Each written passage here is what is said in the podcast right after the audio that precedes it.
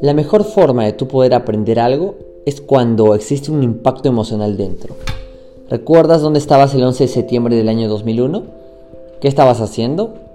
Ese día hubo el atentado de las Torres Gemelas en Estados Unidos. Te impactó, por eso lo recuerdas. ¿Recuerda la primera vez que experimentaste el desamor?